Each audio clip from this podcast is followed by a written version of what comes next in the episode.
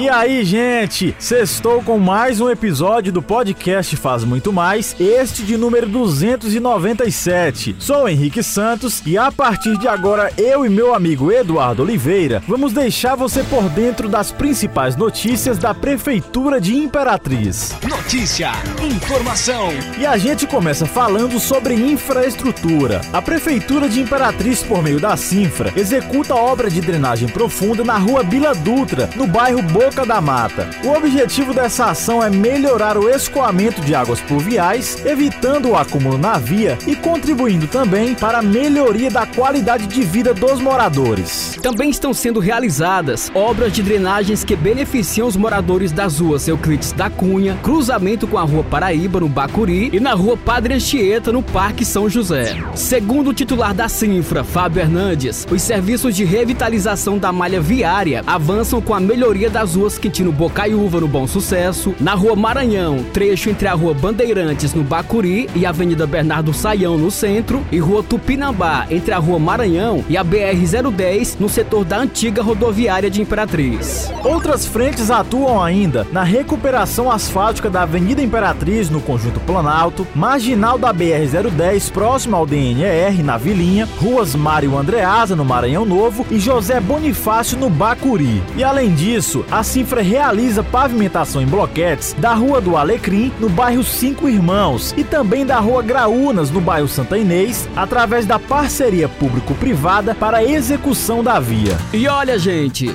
assim como outros órgãos municipais, a Secretaria de Meio Ambiente marca presença na 52ª Expoimp com exposição e vendas de produtos recicláveis. Esses produtos são frutos do trabalho dos integrantes da Associação de Catadores de Materiais Recicláveis de Imperatriz. Cada expositor apresentou seus materiais produzidos, como vassouras, sabão, parte de marcenaria, entre outras produções que puderam ser compradas pelo público que visita o local. A secretária municipal de Meio Ambiente, Rosa Arruda, disse que é necessário oportunizar espaços para a apresentação e comercialização dos materiais feitos pelos catadores, que usam recicláveis para construir objetos e mercadorias do cotidiano dos maranhenses. Além de exposição e venda dos produtos, a equipe de meio ambiente apresentou por meio de banner algumas ilustrações sobre queimadas, já que nesse período é muito comum na cidade. Foi falado sobre os cuidados, deveres e direitos de cada um no que diz respeito à prevenção a queimadas em zonas urbanas e rurais.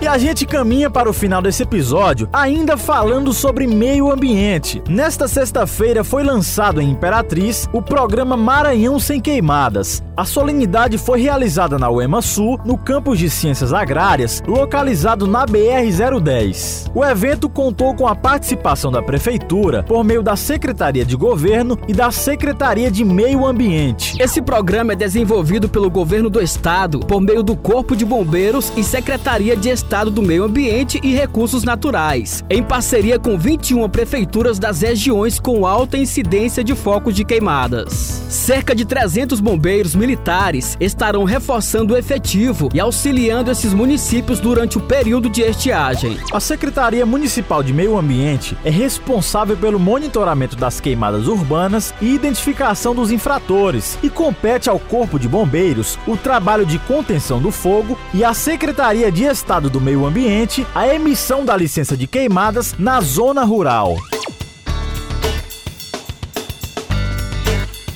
E aqui encerramos o podcast Faz Muito Mais da Prefeitura de Imperatriz. Agradecemos a sua atenção. Lembrando que esse e outros podcasts você pode acessar no portal imperatriz.ma.gov.br barra podcast, redes sociais e principais plataformas de streaming.